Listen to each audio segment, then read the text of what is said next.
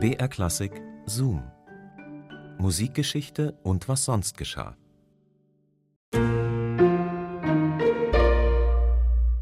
Die Deutschen, die sind ja so ein richtiges Mitklatschvolk, finde ich. Immer so schön auf der Eins und der Drei und ja, irgendwie bei jedem Song irgendwie wird da in die Hände geklatscht und Stimmung.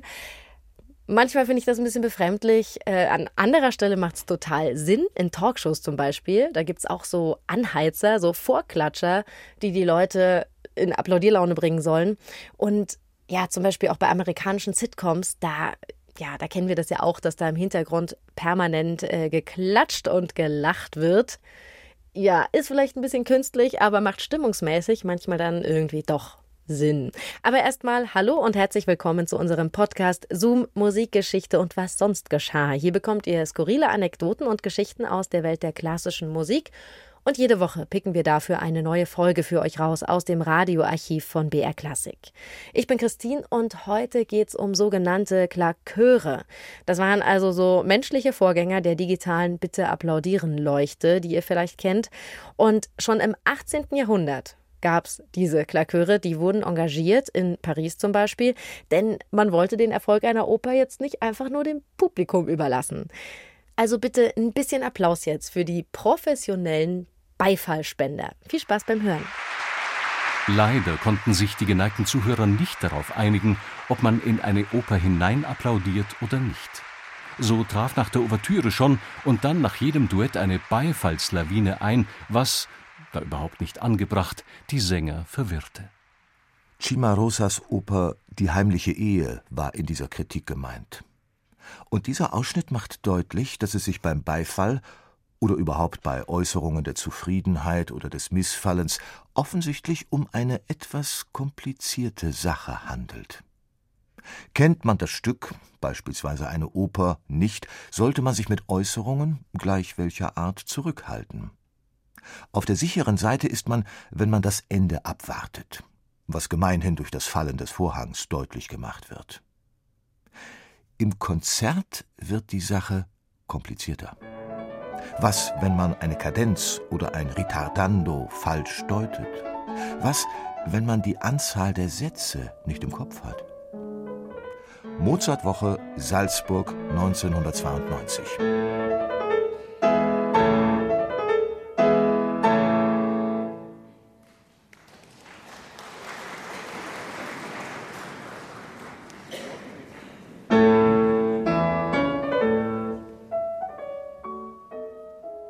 Das Publikum klatschte zu früh in dieser Variationsreihe.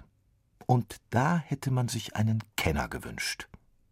Ein solcher hätte mit einem kurzen Zischen den Beifall augenblicklich unterbunden. Ein solcher Kenner dürfte in früheren Zeiten in einer Gruppe zu finden gewesen sein, die sich nicht genau definieren lässt. Die Klack. Das konnten eifrige Konzertgeher oder Opernfreunde ebenso sein wie Anhänger von bestimmten Künstlern. Im Allgemeinen waren Klaköre Leute mit einem guten Musikempfinden, die die Musikliteratur kannten. Für den Großteil des Publikums zu Zeiten ohne Radio und CD war ja jedes Konzert, jede Oper etwas völlig Neues. Entstanden ist die Tradition des gekauften oder wenigstens manipulierten Beifalls im April 1776 in Paris. Gegeben wurde Glucks Alceste, und der Königin lag sehr am Erfolg dieser Oper.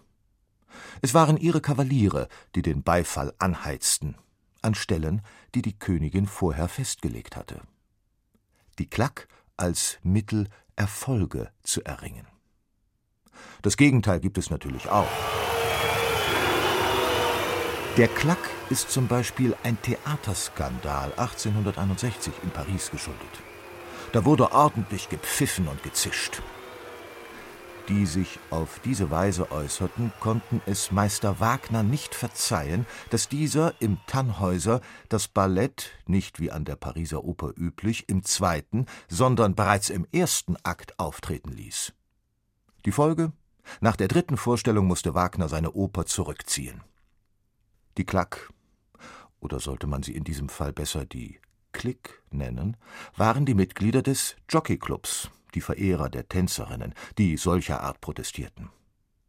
Es war dies die Zeit, in der der Opernfreund ganz spezielle Spazierstöcke kaufen konnte. Der Griff bestand aus einem Opernglas, daneben war ein Pfeifchen montiert. Man musste nicht einmal in der Hose nach einem dafür geeigneten Schlüssel kramen. Bestand die Klack beim Tannhäuser-Skandal aus Mitgliedern einer bestimmten Berufsgruppe, ist dies sicher nicht typisch. Wer wusste schon, wann Beifall angebracht war? Da war ein kleiner Anstoß durch einen Musikkundigen schon hilfreich. Giacomo Meyerbeer beriet sich sogar mit Mitgliedern der Pariser Klack in kompositorischen Fragen nach dem Motto: Geht da ein Beifall? Oder er nicht?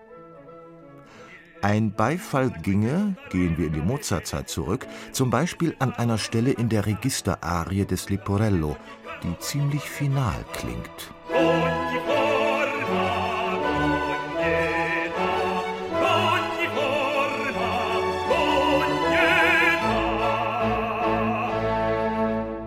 Aber es geht weiter.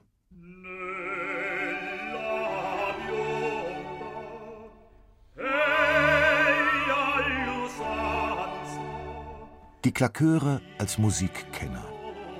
Zu Zeiten wurden sie bezahlt. Im Wien des frühen 20. Jahrhunderts mussten sie immerhin keinen Eintritt zahlen. Sie arbeiteten damals auf der Galerie und im Parkett unter einem Klackführer, der von der Theaterleitung honoriert wurde und seine Beifallspender kannte. Der eine war gut bei Mozart-Opern, der andere bei Korngold oder anderen Novitäten. Die Klack für den jeweiligen Abend individuell zusammengestellt, war also dafür verantwortlich, dass Beifall an musikalisch falschen Stellen nicht aufkam und wenn ja, gleich niedergezischt wurde. Ein Pluspunkt für die Klack, ein geordneter Applaus. Ein weiterer, Beifall als akustische Streicheleinheit für den Künstler. Man klatschte für eine bestimmte Sängerin, einen bestimmten Sänger. Das hieß nicht, dass man die anderen ausbuhte. Es half indes aber so manchem in der Karriere. Der Klackführer hatte in diesem Fall eine Gruppe von Fans zusammenzustellen. Wer klatscht schon laut und leidenschaftlich für jemanden, den er nicht kennt, nur weil der Eintritt für ihn gratis ist? Und man sollte das Publikum nicht unterschätzen. Wenn der Beifall zu laut, zu grell ist, fühlt das auch der reine Musikliebhaber. Er merkt die Absicht und ist verstimmt. Dritter Pluspunkt für die Klack. Auch die stimmliche Verfassung eines Darstellers hatte der versierte Klatscher zu kennen.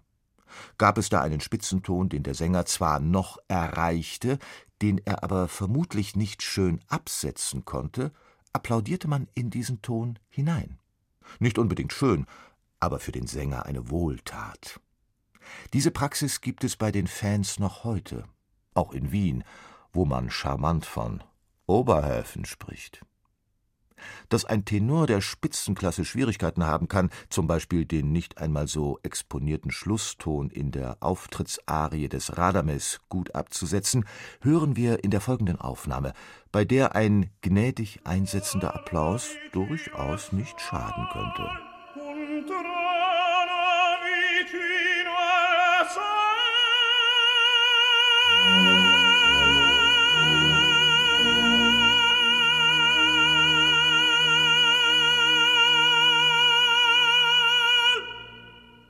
Aber so harmonisch wie zuletzt angedeutet, sollte man die Klack nicht sehen.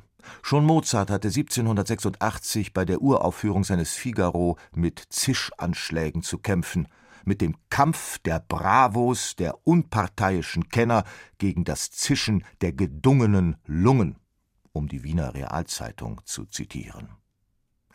Und was Jarmila Nowotna, der Star der Met, in Verona erlebt hat, das erzählt sie uns jetzt selbst.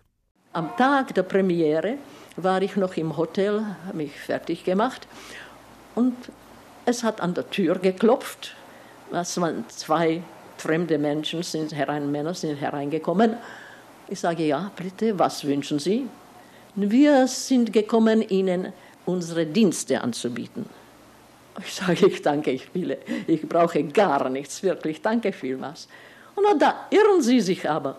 Wir sind die Klack, Sie müssen uns bezahlen wir werden dann für den Applaus sorgen. Mai, Ich habe mir zugedacht, mein, ich habe doch in Prag gesungen, wenn wir von Klang haben wir im Leben nie gehört. Außerdem habe ich gedacht, wenn ich bezahle, wie soll ich dann wissen, ob ich wirklich gut bin, ob das Publikum für mich applaudiert und nicht nur, weil die angefangen haben, sagte, es tut mir leid, nein, danke, ich will es nicht. Das kann nicht sein, das macht man hier überhaupt, das ist Gewohnheit. Ich sage, gut, lassen Sie sich die Gewohnheit zu Hause, ich werde es nicht tun. Also sie sind wütend weggegangen. Und dann bald kommt doch und wie dann die Arie endete, war ein Applaus. Noch mehr, noch mehr, noch mehr und noch mehr. Und so hat der Dirigent abgeklopft und sagte, noch einmal singen. Oh, meine Knie haben so gezittert, dass ich mich da auf eine Bank gesetzt habe und das zweite Mal in Sitzen gehe.